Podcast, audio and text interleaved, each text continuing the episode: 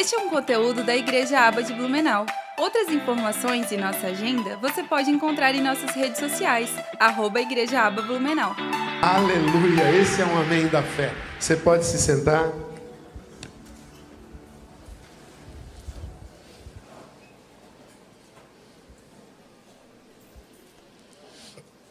Nós estamos trabalhando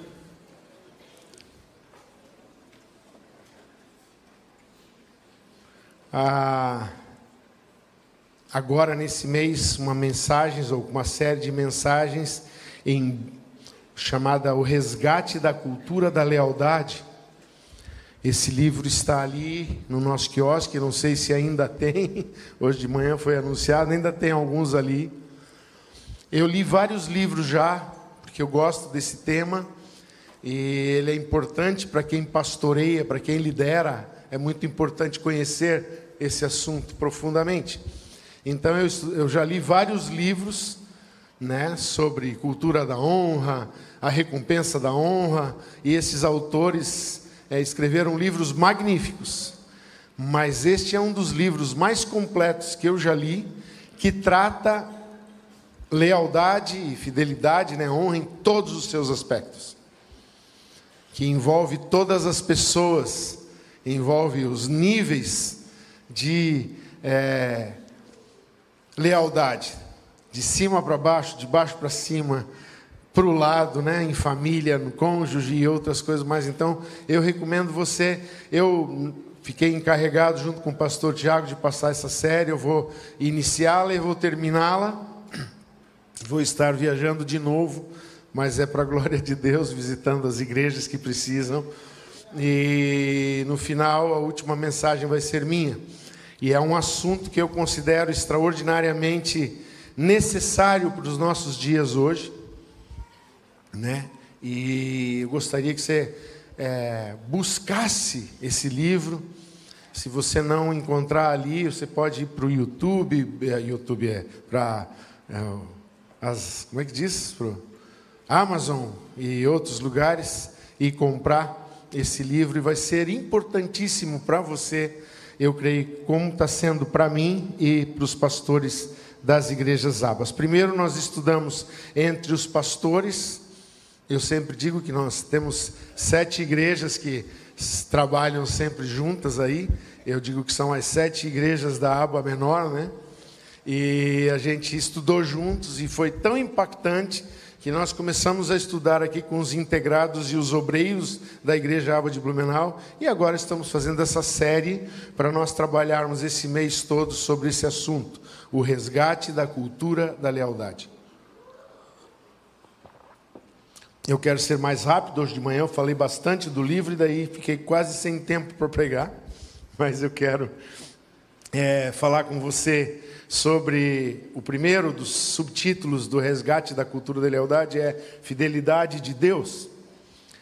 E eu queria te fazer uma pergunta para nós começarmos. Quando foi a última vez que você leu um livro, uma mensagem, alguma coisa, um texto, ou ouviu uma mensagem sobre fidelidade?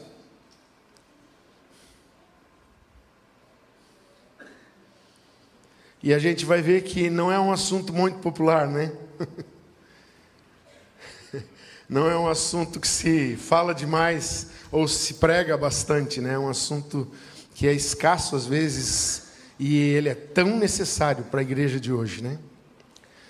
Por que, que esse assunto é aparentemente evitado? Eu posso te dizer que talvez seja por causa da maneira como quem transmite esse assunto seja soberba ou arrogante ou opressiva. Talvez quem pregue causa uma impressão assim de que, nossa, você tem que entrar debaixo de um domínio, né? Parece é, um principado dominador deste mundo tenebroso, né? Mas não, se fizeram isso, se fazem isso, é um erro, porque não é esse, não é dessa forma que queremos é, trabalhar. Nós queremos trabalhar para a honra e glória do Senhor Jesus. O tema. Deixa eu só tirar o som aqui do. Trabalhar esse tema da forma correta, bíblica. Até eu recomendo você ler o livro, porque tem muitos exemplos nesse livro e muitas histórias maravilhosas nesse livro, mas eu não vou me ater a elas, eu vou me ater aos textos bíblicos e vou comentar algumas coisas, né? mas é, é muito rico. E essa parte que eu estou tentando resumir hoje com essa mensagem, ela é praticamente 36%, 35% do livro. Então eu não consigo pregar isso em meia hora para você, mas eu vou dar umas tintas e eu creio que você vai crescer com isso, né? O propósito também dessa mensagem não é mostrar o quanto a gente sofre com os desleais. Não, não quero falar disso. Não quero falar do negativo, quero falar do que é bom, do que é positivo, do que a gente pode tirar como lição, do que a gente pode aprender. Mas com certeza nós precisamos discernir sobre a quem ser fiel. Nós precisamos ter um discernimento para saber para quem nós podemos entregar o nosso coração. Até mesmo para os jovens aí que estão namorando, que pretendem né, futuramente casar, pense muito bem para quem você vai entregar o seu coração. Não é para qualquer pessoa que você pode entregar seu coração. Pense muito bem como e para quem, né? A intenção principal é de mostrar que fidelidade é uma pérola preciosa que precisa ser buscada, que precisa ser cultivada e desenvolvida em nossas vidas, nos nossos relacionamentos hoje. A fidelidade e a lealdade devem ser um dos principais assuntos a serem tratados para que um relacionamento seja realmente alicerçado porque só a fidelidade e a lealdade edificam relacionamentos. E é um dos princípios que, se for mais, compreendido, mais compreendido, ele vai trazer vida para a igreja atual, porque ele é um dos princípios mais necessários nos dias de hoje, não só na igreja, na nossa sociedade, mas infelizmente até mesmo na igreja. O que é felicidade? Como devemos de valorizá-la? Como podemos ter certeza de que é seguro entregar o coração? Como um líder pode se demonstrar digno de ser seguido? Veja, como que um líder pode dizer assim, ó, eu sou, pode confiar em mim, vem comigo, vamos. Como que um líder pode demonstrar uma confiança tal que ele passe pelo lago de Genezaré, olhe pescadores e diga para eles assim: venham após mim, eu vou fazer vocês pescadores de homens. E eles deixaram tudo e foram.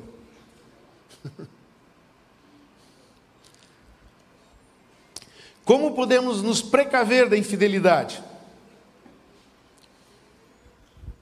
Eu digo para você, o pastor Bob, é, Deus trabalhou a vida dele, ele perdeu sua voz, então ele não podia pregar. E Deus falou com ele: Eu quero que você me ouça mais. Ele começou a ouvir muito a Deus, e nesse aprender a ouvir, ele começou a falar mais alto, e, a voz dele alcançou muito mais longe, porque a voz dele está alcançando multidões através desses livros.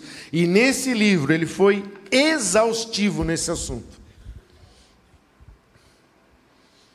Primeiramente, hoje nós vamos ver a fidelidade de Deus e a Deus, e depois vamos ver a, a fidelidade aos Davis de Deus, aos homens e mulheres que foram escolhidos por Deus para estarem em alguma posição de liderança, em algum lugar da igreja, ou em, em algum lugar da sociedade, ou em algum lugar numa família, que é importante a gente aprender a honrar e obedecer. Deus procura pessoas, né? E, e, eu estou falando que nós, de pessoas, como no Salmo 27, versículo 4, que tenham esse coração. Uma coisa peço ao Senhor e a buscarei, que eu possa morar na casa do Senhor todos os dias da minha vida, para contemplar a beleza do Senhor e meditar no seu templo. Pessoas que têm uma sede, uma fome das coisas de Deus e que queiram compreender o coração de Deus e serem agradáveis a Deus. Pessoas que não têm uma agenda egocêntrica e ambiciosa, que sabem quem é o Senhor e que pastoreiam o rebanho de Deus e precisam fazer isso em fidelidade. Porque Deus busca por fidelidade. Olha só o que 2 Crônicas 16, 9, a primeira parte desse versículo diz: Porque quanto ao Senhor, seus olhos passam por toda a terra, para mostrar-se forte para com aqueles cujo coração é totalmente dele. Quando eu leio essa palavra totalmente dele, totalmente, pessoas que têm uma fidelidade a Deus, pessoas que têm uma honra tão grande ao coração de Deus, pessoas que amam a Deus e as coisas de Deus. Deus disse para o profeta Ezequiel, lá no Ezequiel 22, 30, diz assim: Busquei entre eles um homem que tapasse o muro e que se colocasse na brecha perante mim, a favor dessa terra, para que eu não a destruísse. E esse texto é terrível porque ele termina dizendo assim: Mas a ninguém achei.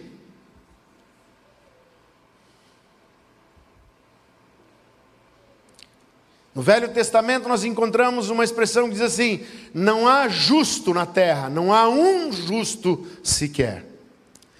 Mas Cristo veio e nos justificou e transformou nossa vida, e nós somos um povo diferenciado nesse mundo, porque nós somos justos em Cristo. Se Deus procurasse hoje, Ele ia achar muitas pessoas que se colocam na brecha em favor dessa terra em favor dos perdidos, em favor dos membros da igreja, em favor dos amigos, em favor dos inimigos.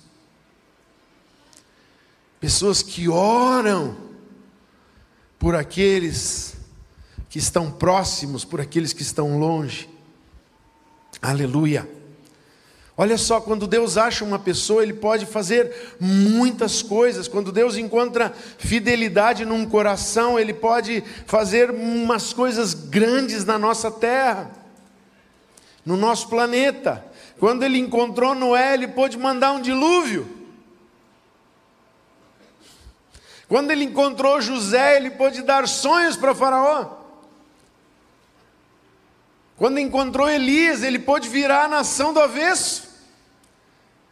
Quando Jesus enviou os discípulos e eles foram e pregaram, cheios do Espírito Santo, eles transtornaram o mundo da época, eles viraram o mundo deles de ponta cabeça. Quando Deus tem um Jesus de Nazaré, Ele pode salvar os perdidos, Ele pode salvar o mundo. Ele nos escolheu, Ele escolheu a nós. Fico imaginando o que Ele poderá fazer através de nós. Eu vou ler alguns textos que é, encheram meu coração enquanto eu estudava e, e desejava colocar essa mensagem para você.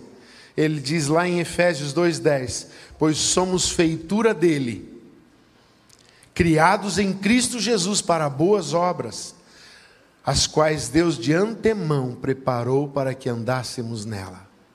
Deus tem um propósito com as nossas vidas. Ele diz lá em João capítulo 15, versículo 16, vou ler o 8 depois do 16, porque diz assim: Não fostes vós que me escolhestes a mim, pelo contrário, eu vos escolhi a vós outros e vos designei para que vades e deis frutos, e o vosso fruto permaneça, a fim de que tudo quanto pedirdes ao Pai em meu nome, Ele vô-lo conceda. E o versículo 8 do mesmo capítulo diz assim: Diz, Nisso é glorificado meu Pai em que deis muito fruto, e assim vos tornareis meus discípulos. Ainda em João 14, 12, ele diz: Em verdade, em verdade vos digo que aquele que crê em mim fará estas obras que eu faço, e ainda maiores que estas fará. Olha o que Deus tem preparado para nós. Em Marcos 16, 15 a 18, ele diz assim: Ide por todo mundo e pregai o evangelho a toda criatura. Quem crer e for batizado será salvo, quem porém não crer será condenado. E estes sinais hão de seguir os que creem. Em meu nome expulsarão demônios, falarão em outras línguas, pegarão em serpentes, se beberem alguma coisa mortífera, não lhes fará dano algum e ainda termina dizendo assim: e imporão as mãos sobre os enfermos e os curarão. Olha os planos que Deus tem para com a igreja. Os planos que Deus tem para nós.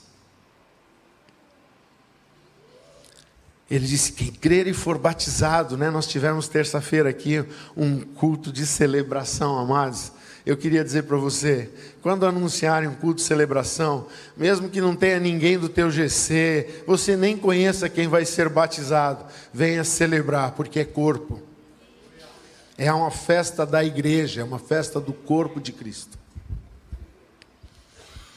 Essas passagens que eu li demonstram os propósitos de Deus para com as pessoas que fazem com Ele uma aliança através do sangue de Jesus Cristo.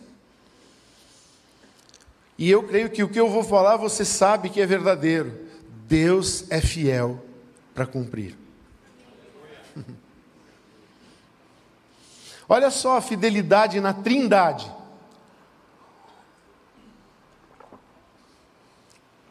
O Pai é radicalmente leal ao Filho. A Bíblia diz que em duas ocasiões Deus bradou dos céus. Não é em duas ocasiões ele falou, ele sussurrou, ele bradou. Você entende por brado? Gritou. Impostou a voz com firmeza. A primeira vez foi quando Jesus foi ao batismo nas águas. E quando ele sai das águas batizado, desce sobre ele o Espírito Santo em forma corpórea, como de uma pomba e lá do alto dos céus o Pai brada. Ele não disse assim: Oh, ei pessoal, isso aí é meu filho. Não, ele disse: Este é o meu filho em quem eu tenho prazer. Todos que ouviram ficaram alarmados com o testemunho do pai com relação ao filho.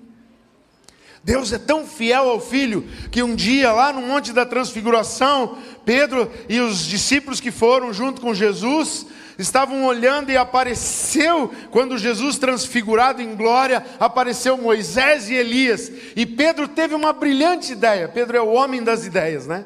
Eles vão fazer três tendas: uma para você, Jesus, uma para Moisés e uma para Elias. E então Deus interferiu e encheu aquele lugar de glória, cobriu Jesus, e os discípulos nada mais puderam ver, caíram por terra, e Deus bradou: Este é o meu filho amado, em quem eu tenho prazer. E daí fez uma grande correção histórica nas Escrituras. Ele disse: A ele ouvi. Moisés passou, os profetas passaram, Deus foi fiel com Moisés, Deus foi fiel com os profetas, mas agora seu filho unigênito estava vivendo na terra. E o pai quis deixar bem claro que sua fidelidade ao filho superava todas as outras. Igualmente, Jesus foi fiel e demonstrou quando disse: lá em João 8:29, ele diz assim: "E aquele que me enviou está comigo. Não me deixou só, porque eu faço sempre o que lhe agrada." Ele diz: "Eu sou fiel a ele sempre. Eu vim com um propósito para essa terra." E eu vou viver esse propósito, custe o que custar e custou a vida dele, custou a morte dele naquela cruz. E diz o outro texto de Filipenses 2, 5 a 8, que ele veio e se fez homem, e na forma de homem, não usurpou ser igual a Deus, mas permaneceu homem dependente. e obediente. E como homem foi servo ao propósito de Deus, e como servo foi obediente até a morte, a morte da cruz. Ele era obediente. O Espírito Santo também é profundamente fiel. Jesus dá testemunho dessa fidelidade. Lá em João 16,14 diz assim: falando Jesus a respeito do Espírito Santo, ele me glorificará, porque há de receber o que é meu e vou-lo há de anunciar. Jesus não teve medo de passar o bastão para o Espírito Santo, porque existe lealdade na Trindade, existe lealdade nas três pessoas divinas que formam o nosso Deus. Jesus não, não precisou ter medo de que, ah, agora eu vou passar o bastão, vai vir o Espírito Santo e vai dizer: ah, esqueça Jesus, agora é a minha vez, agora sou eu que estou na terra. Uau! Não. Ele veio e disse: Eu vou ser fiel a Ele, tudo que Ele fez, aquela cruz que Ele viveu, tudo que Ele passou, eu quero honrar e revelar todos os segredos disso para vocês. Ele era fiel. A fidelidade do Pai, do Filho e do Espírito Santo, um só Deus em três pessoas, é o nosso modelo para uma verdadeira fidelidade. Então, buscamos a imagem e a semelhança desse Jesus. Olha só, os discípulos mostraram que eles queriam ser como Jesus foi leal ao Pai, também leal. Eles disseram lá em Atos 5:29. Então Pedro e os demais apóstolos afirmaram: Antes importa-nos obedecer a Deus do que aos homens. Para nós é muito mais importante obedecer às ordens de Jesus do que o que vocês, do que a lei, do que as tradições dos homens. Não importa essa religiosidade de vocês. Nós andamos com a verdade, nós andamos com a graça. Nós andamos com a vida, nós andamos com o caminho, e agora não nos desviaremos dele, seremos fiéis a ele até o fim. E sabe de uma coisa? Você pode ler a história desses doze apóstolos. Um, por infidelidade, se auto aniquilou. Mas onze, por fidelidade, morreram como mártires sofreram como mártires. Porque a causa pela qual eles viviam era maior do que a vida deles. Isso é fidelidade. Devemos olhar para Jesus.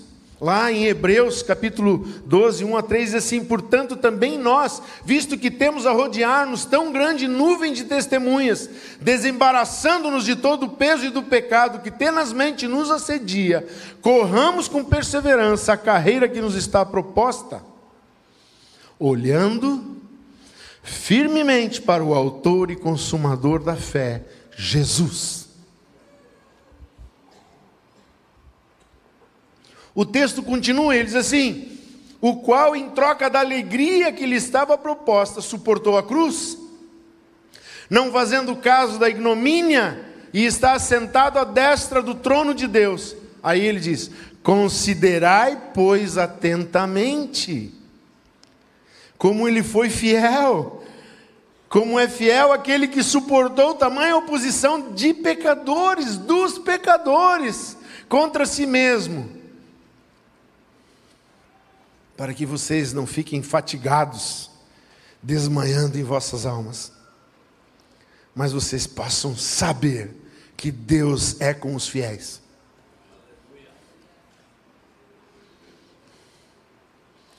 Cristo é a nossa medida. Em 2 Coríntios 10, 13 a 18, Paulo ensina um pouco sobre lealdade. E ele ensina sobre lealdade no servir a Deus. E ele ensina sobre lealdade para que nós aprendamos a nos relacionar com as pessoas e sermos perante a igreja leais com a igreja e leais com as pessoas que estão com a gente ou leais com as pessoas que trabalham para o reino de Deus. Ele diz assim: Nós, porém, não nos gloriamos sem medida. Nós temos a medida de Cristo, sabia? Mas respeitamos o limite da esfera de ação que Deus nos, nos demarcou e que se estende até vocês. Para que não. Porque não ultrapassamos nossos limites como se não devêssemos chegar até vós, posto que já chegamos até vós com o Evangelho de Cristo. Não nos gloriamos fora da medida nos trabalhos alheios, veja só a ética que eles tinham. Paulo diz assim: o que os outros edificaram eu não vou considerar como eu fiz. Aquele que construiu até aqui não será desprezado.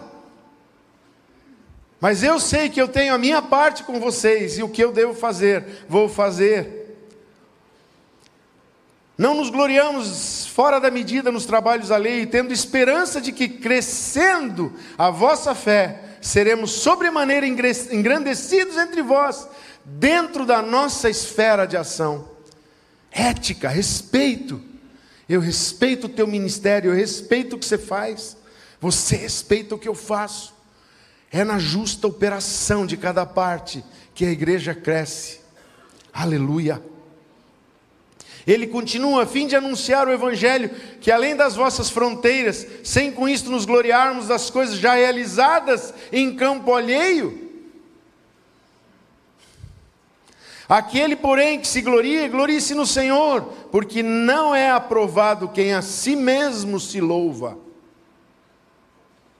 Olha o que a Bíblia diz: não é aprovado aquele que se autoelogia, aquele que chama para si a glória. Ele diz: e sim aquele que o Senhor louva. Lembra Deus falando: Este é o meu servo, esse é o meu filho. O testemunho de Deus, nós vamos ver mais abaixo que Deus dá testemunho de pessoas também. Amém? O que é fidelidade? Uma das definições que achei no livro. Fidelidade é uma lealdade nobre inabalável que é arraigada na fé e no amor, que une corações em um propósito comum. Nunca vi uma pessoa se considerar infiel. Nunca encontrei uma pessoa que disse, ah, pastor, eu sou muito infiel. Nunca achei. Uma das razões por que não vemos nossa infidelidade é que nos convencemos de que nós estamos sendo leais a algo maior do que aquilo. Maior do que aquela realidade em que eu estou. Eu, não, eu não estou sendo desleal com você, é que eu sou muito mais leal a alguma. Até pode usar aquele versículo: importa-me ser fiel a Deus do que a homens, para não ser fiel aonde deve ser fiel. Isso é manipulação. Algumas vezes a infidelidade está na fidelidade que dirigimos a outras coisas ou a coisas erradas. Deixamos de ser fiéis no propósito de Deus para ser fiéis a outras coisas. É quando nós trocamos o estar e ser corpo de Cristo por qualquer outra aventura. Eu nem quero me deter muito nisso, mas há pessoas que usam até assim, pastor, não vou no culto porque eu tenho que cuidar da minha família. E eu sempre pergunto: será que vir no culto é alguma coisa destrutiva que você tem que proteger a tua família do culto? Não, mas é que eu tenho uma desculpa que parece ser muito bonita, mas é errada. Eu já preguei há muitos anos atrás sobre isso e hoje vou falar. Se depois você quiser tirar dúvida, vem falar comigo. Hoje de manhã pessoas vieram falar comigo e eu expliquei. Pessoas dizem assim: porque existe um nível de fidelidade. Primeiro lugar, Deus, depois a sua família, depois o seu trabalho, depois o seu lazer e depois a igreja. E eu disse: é uma idiotice, uma mentira do diabo. Porque para ser fiel na igreja, é pré-requisito você governar bem a sua casa. Mas ser fiel na igreja não está abaixo de você governar bem a sua casa. Nunca esteve abaixo. O reino de Deus nunca esteve abaixo da minha família. Mas ser um bom pai de família, um bom marido, um homem de um bom testemunho, me qualifica a ser um pastor no reino de Deus, um líder de um GC. Não existe essa hierarquia. Existe sim um pré-requisito: você tem que ser muito bom na sua família para poder ser usado no reino de Deus.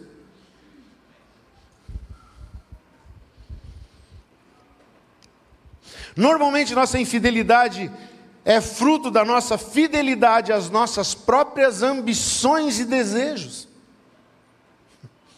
Davi só se aliançava com pessoas que ele podia confiar com o coração daquela pessoa e ia ser um com ele. Tem uma história na Bíblia, eu vou ler só um pedaço dela, está em 1 Crônicas 12, 16 a 19. Diz assim: Também vieram alguns dos filhos de Benjamim e de Judá a Davi. Veja, filhos de Benjamim eram das, da tribo de Saul, do rei que havia morrido.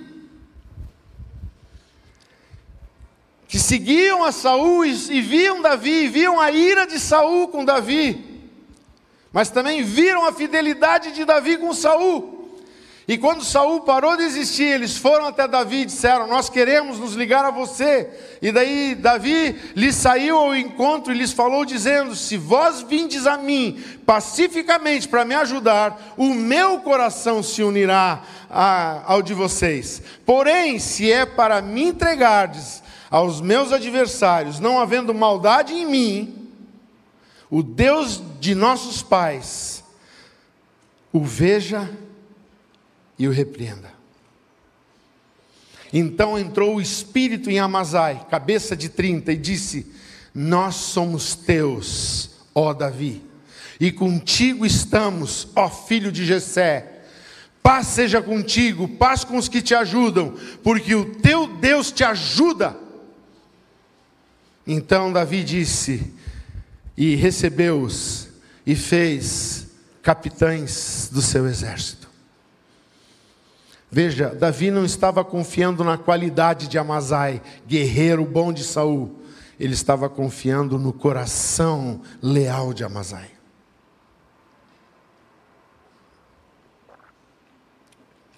Cuide quem você promove na sua vida.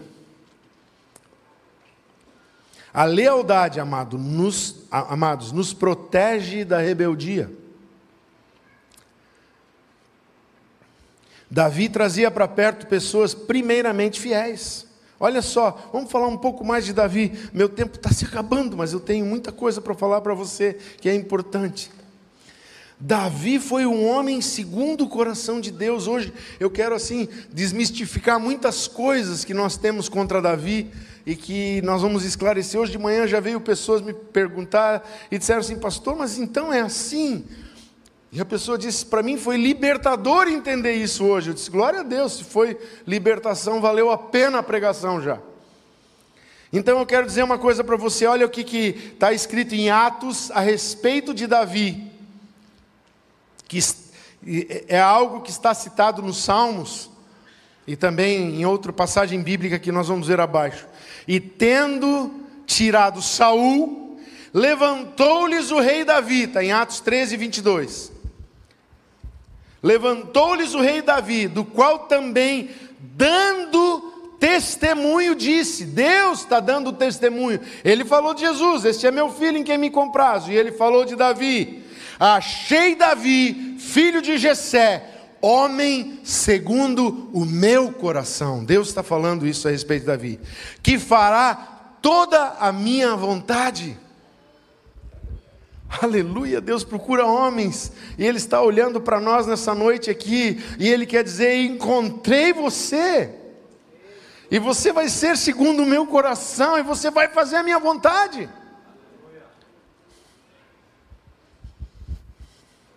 Mesmo que Davi já tinha sido ungido rei por Samuel, quando ele foi lá levar comida para os irmãos lá e para o capitão, uns queijos para o capitão. Lembrei do pastor Joel, o negócio de dar queijo.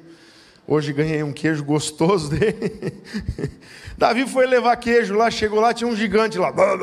Davi foi lá e matou aquele gigante. Porque ele conhecia o Deus a que ele servia. Ele tinha um coração que cria em Deus, que acreditava, esse Deus é fiel. Ele já me deu forças para matar um leão, para matar uma ursa. Ele, esse gigante é farinha pouca.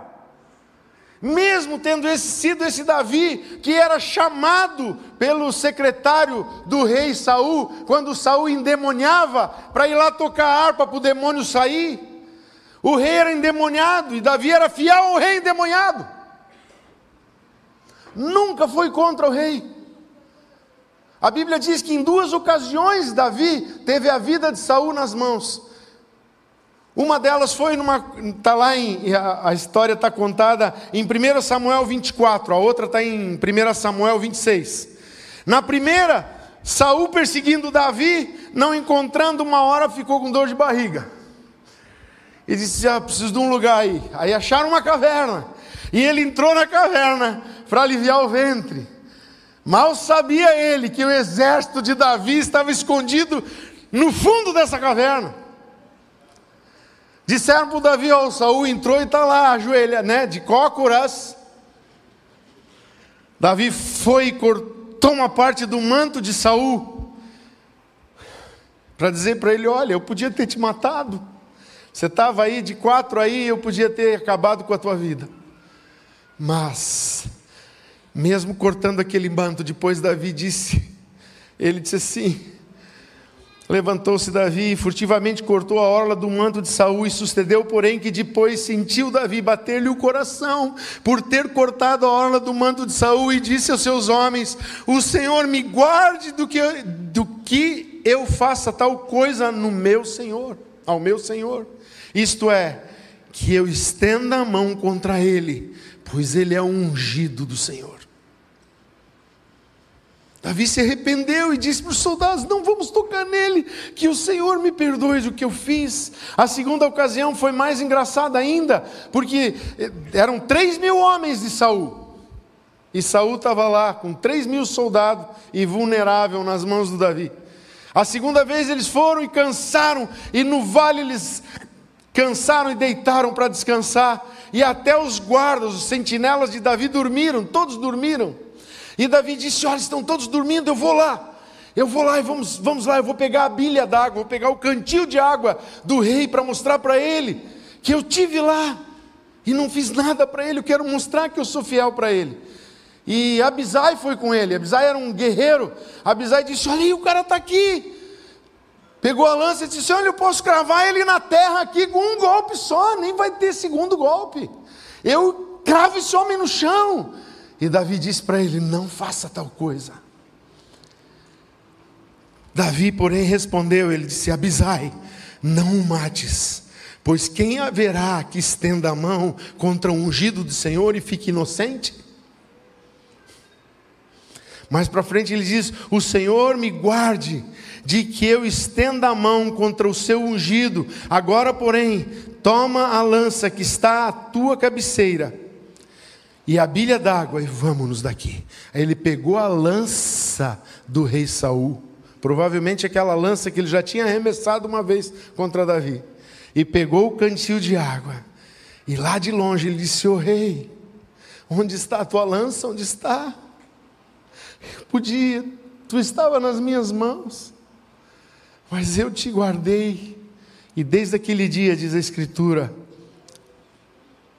Saul parou de perseguir a Davi. E também Davi parou de ir à guerra com Saul, né? Davi não foi leal com seu líder. Mas Davi sofreu deslealdade do próprio filho Absalão.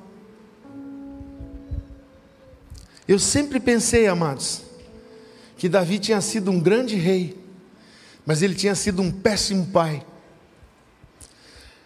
Quero falar hoje aqui para pais que tiveram algum problema com o seu filho, uma escolha do seu filho, uma decisão do seu filho, alguma coisa que o filho fez e você está carregando isso assim como se você fosse o culpado. Não quero dizer que você não é culpado, porque todos nós pecamos e todos nós estávamos destituídos, mas a graça nos alcançou. Mas preste atenção nessa história do rei Davi. Eu pensei que ele tinha falhado com os filhos. mas a Bíblia esclarece esse assunto para mim, ela é própria, elucida os assuntos. E lá em 1 Reis 15, 5, eu li um versículo que tirou todas essas sombras e me mostrou que Davi foi um homem, como nós já lemos o versículo acima, segundo o coração de Deus. Diz assim em 1 Reis 15, 5: Porquanto Davi fez o que era reto perante o Senhor, preste atenção, e não se desviou de tudo quanto lhe ordenara. Em todos os dias da sua vida, em todos os dias da sua vida, ele foi reto e obedeceu a Deus e cumpriu tudo que Deus pediu para ser feito. Davi nunca falhou. Esse texto diz: se não no caso de Urias, quer dizer, Davi cometeu um pecado, ele adulterou com a mulher de um homem, depois colocou esse homem na guerra para morrer. Fora isso, a Bíblia diz que Davi nunca errou. E eu pensava, nossa, Davi errou muito na criação de Absalão, ele foi um pai ausente, ele foi isso. Olha, que ele era um pai com uma família conturbada, ela tinha, tinha dois filhos de uma mulher, dois filhos de outra, três filhos de outra, um filho da outra. Tinha uma família muito eclética. Mas foi um bom pai. Nem sempre um bom pai tem bons filhos. Porque o pecado é de cada um.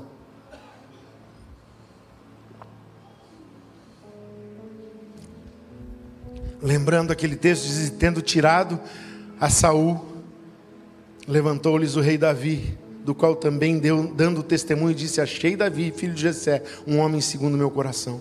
No Salmo 89, 35, diz assim: Uma vez jurei por minha santidade e depois ele diz assim: E serei eu desleal a Davi? Se eu jurei ser fiel a Davi, se eu dei a minha palavra de andar com Davi, agora vou trair Davi? Não, Deus é um Deus de caráter. E Ele espera que nós sejamos como Ele. Deixa eu contar um pouco da história dos filhos de Davi. Um dia, um dos filhos de Davi se apaixonou pela própria meia-irmã. Ela era só irmã por parte de pai, não de mãe. E ele se apaixonou pela minha irmã. E ele pediu tanto para Davi: deixa ela vir me servir. Eu queria que ela fizesse uma comidinha para mim. Davi cedeu. E ele, mal, um homem mal, de mau caráter, Amnon. Quando a irmã veio servi-lo, ele estuprou a própria irmã. E quando estuprou ela, ficou com nojo dela e desprezou ela. Aí Absalão foi e disse: Ô pai, você tem que tomar uma atitude. Mas Davi não agia segundo o que o Absalão queria, Davi buscava Deus. Então Davi disse: Olha, Absalão, vai cuidar das tuas coisas, que da minha família eu cuido. Mas Absalão disse: Já que meu pai não faz nada, eu vou fazer.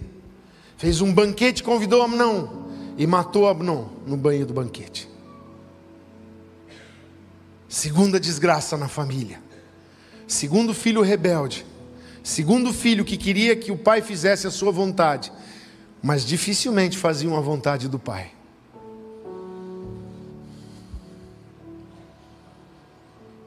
Então Davi deu um castigo e baniu Absalão para longe dele.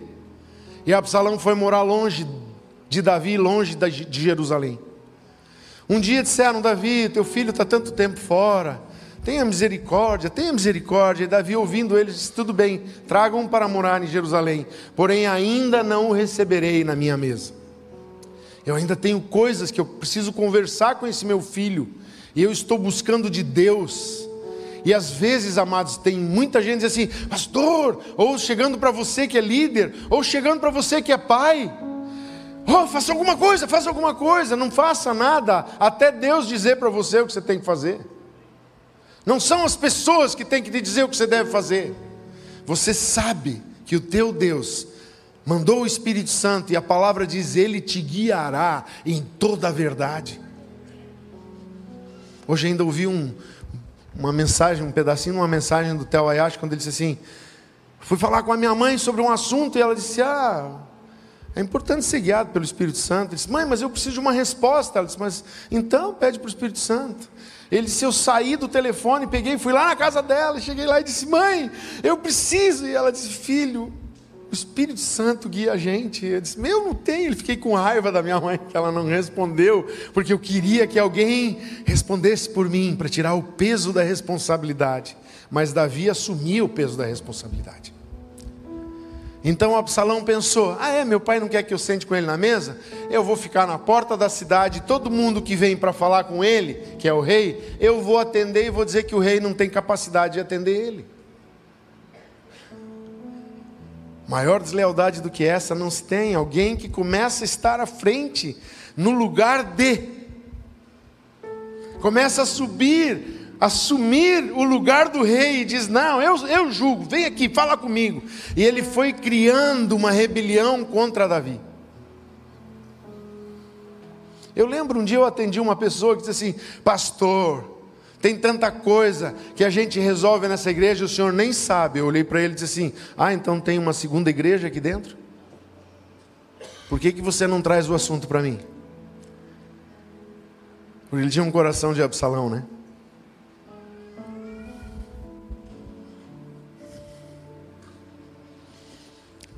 Absalão reuniu o povo numa festa, e quando o povo foi fazer a festa, Disseram para Davi: olha, ele foi lá, fez aquela festa, reuniu uma grande multidão de povo e se declarou rei sobre Israel. Tomou o teu lugar. Sabe o que Davi fez? Davi fez o que Jesus fazia: entregou tudo nas mãos daquele que julga retamente. Ele disse: passou o meu tempo, e foi saindo, e foi embora e encontrou um dos testemunhos de lealdade mais lindos, chama Itaí. Ele disse: Onde você for, eu vou com você. Davi disse: Você nem é judeu, você nem é de Israel, você é de uma outra nação e vive no nosso meio.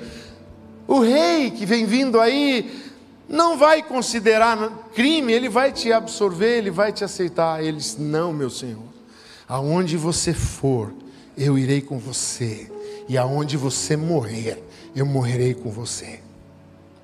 Ao mesmo tempo em que Itaí dá esse testemunho, tinha um Simei andando do lado, dizendo, seu cachorro, e jogava pedras em Davi, seu imundo. Um dos valentes dele, né? Como aquele Abisai, disse assim: ó, Davi, é uma passada de espada, a cabeça dele rola. Dá, deixa eu passar ali, deixa eu ir na direção, deixa eu passar por ele, Davi. Davi disse: Não, não vou julgá-lo, deixa ele ali. Ele é o meu juiz. Lealdade é isso, é olhar uma pessoa que te acusa, e depois, quando Absalão morreu, esse Simei veio e disse: Tem misericórdia. Sabe o que Davi fez? Davi teve misericórdia perdoou ele. Você conhece o fim dessa história, você sabe como morreu Absalão. Pendurado pelos cabelos numa árvore, pendurado numa árvore, como o Judas, que se pendurou numa corda, numa árvore, por causa da deslealdade.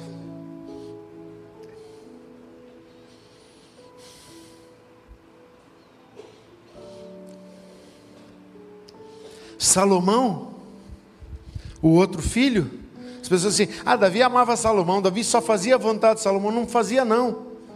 Davi estava no leito de morte, meses deitado numa cama, nada o aquecia, trouxeram uma donzela para aquecer Davi. Que cultura, hein?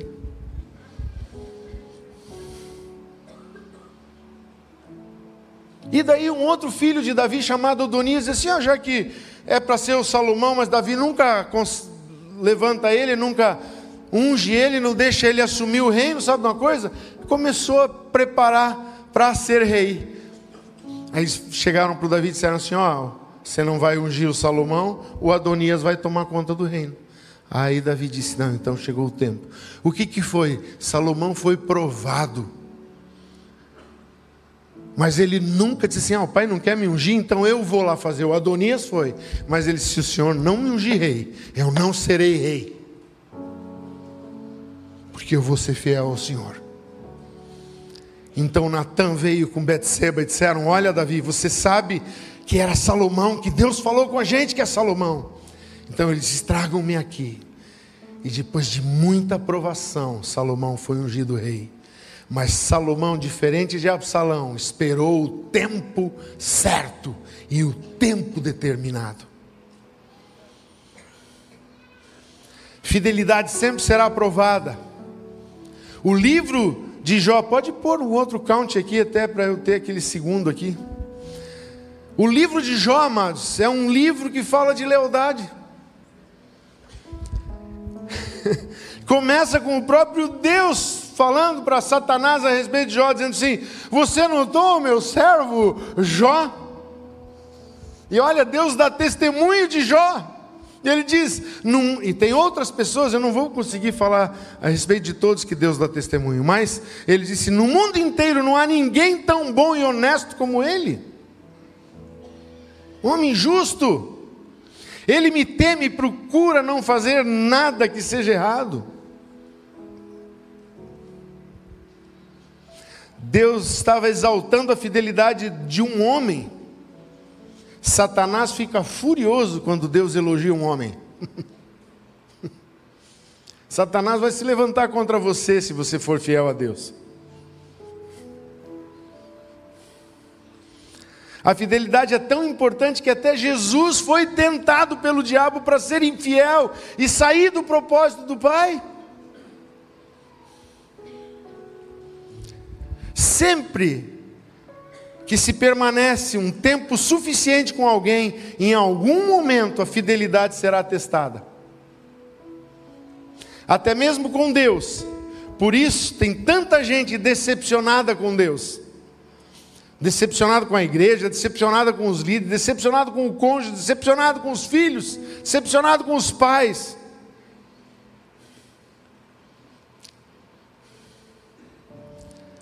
Teve discípulos de Jesus fugiram no dia do Getsemane. Só João acompanhou de longe ainda, junto com as mulheres, até o dia da crucificação. E Pedro negou Jesus três vezes, foi desleal a Jesus.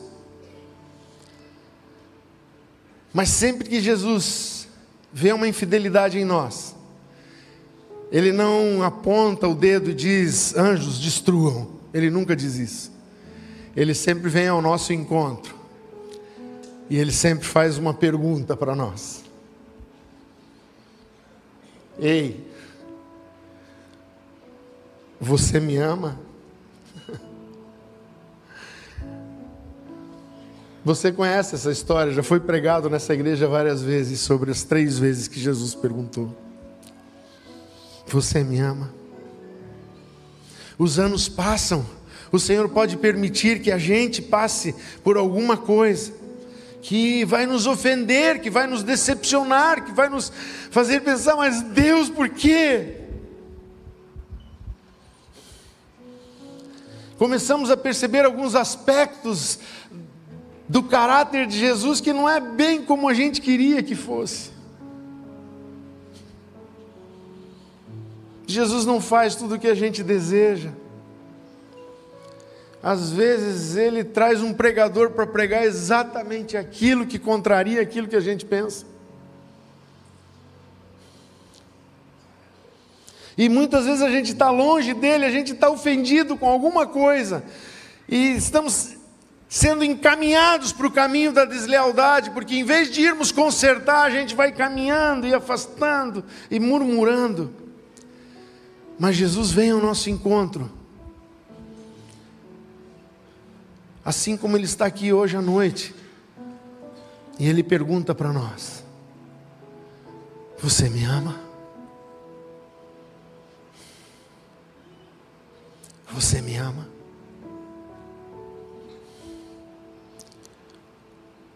João, que foi esse discípulo do amor, escreve na sua primeira carta, capítulo 14, 18 a 21.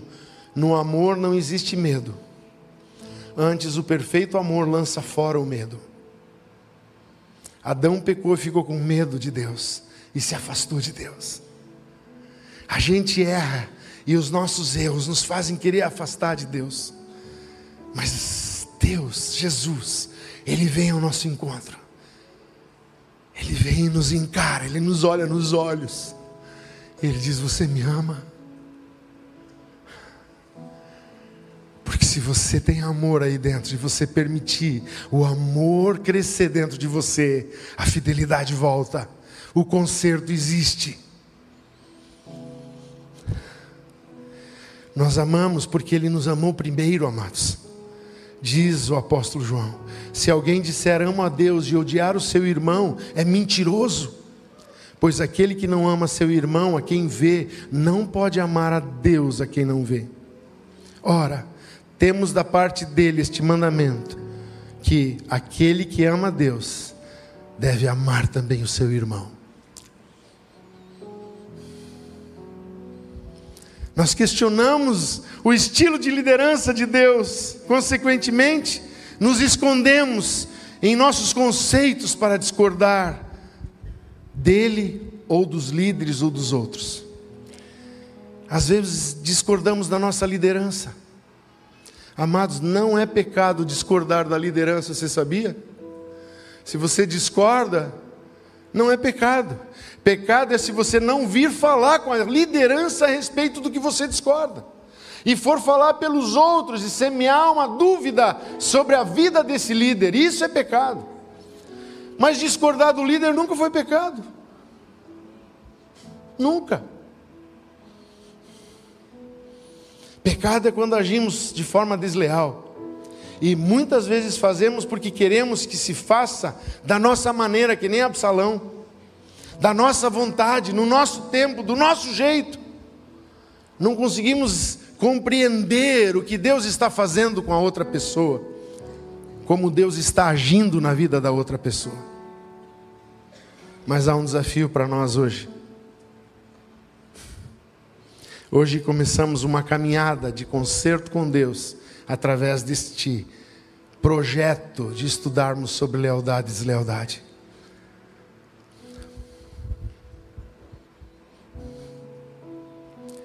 E não só com Deus, também com as pessoas que estão em nossas vidas, com quem devemos ser leais.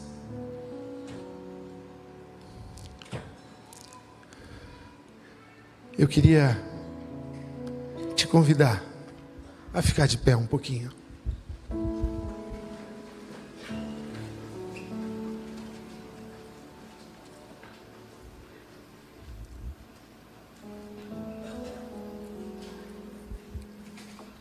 Hoje é ceia.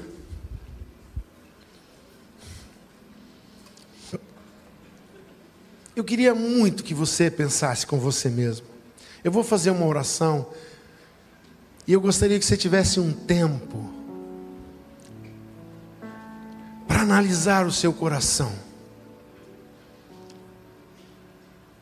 Talvez você esteja precisando ligar para o seu filho e dizer: Filho, fui desleal com você. Talvez você precise ligar para o seu pai e dizer: Pai, eu não estava entendendo que Deus e você estavam esperando uma hora certa para fazer a coisa de um outro jeito, do jeito de Deus. Talvez você precise procurar o seu líder de grupo de crescimento, seu supervisor, seu pastor. Talvez você precise procurar sua esposa e dizer para ela: Olha, eu fui desleal a você. E isso me fere muito.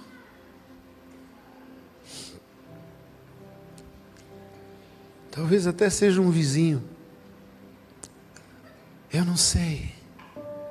Mas eu gostaria de te chamar hoje a resgatarmos a cultura da lealdade.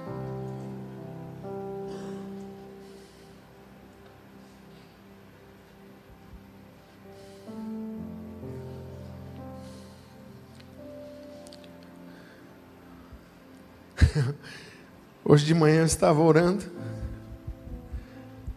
e me veio uma duas frases na oração, uma engraçada, eu creio que era o Espírito Santo me ajudando a orar.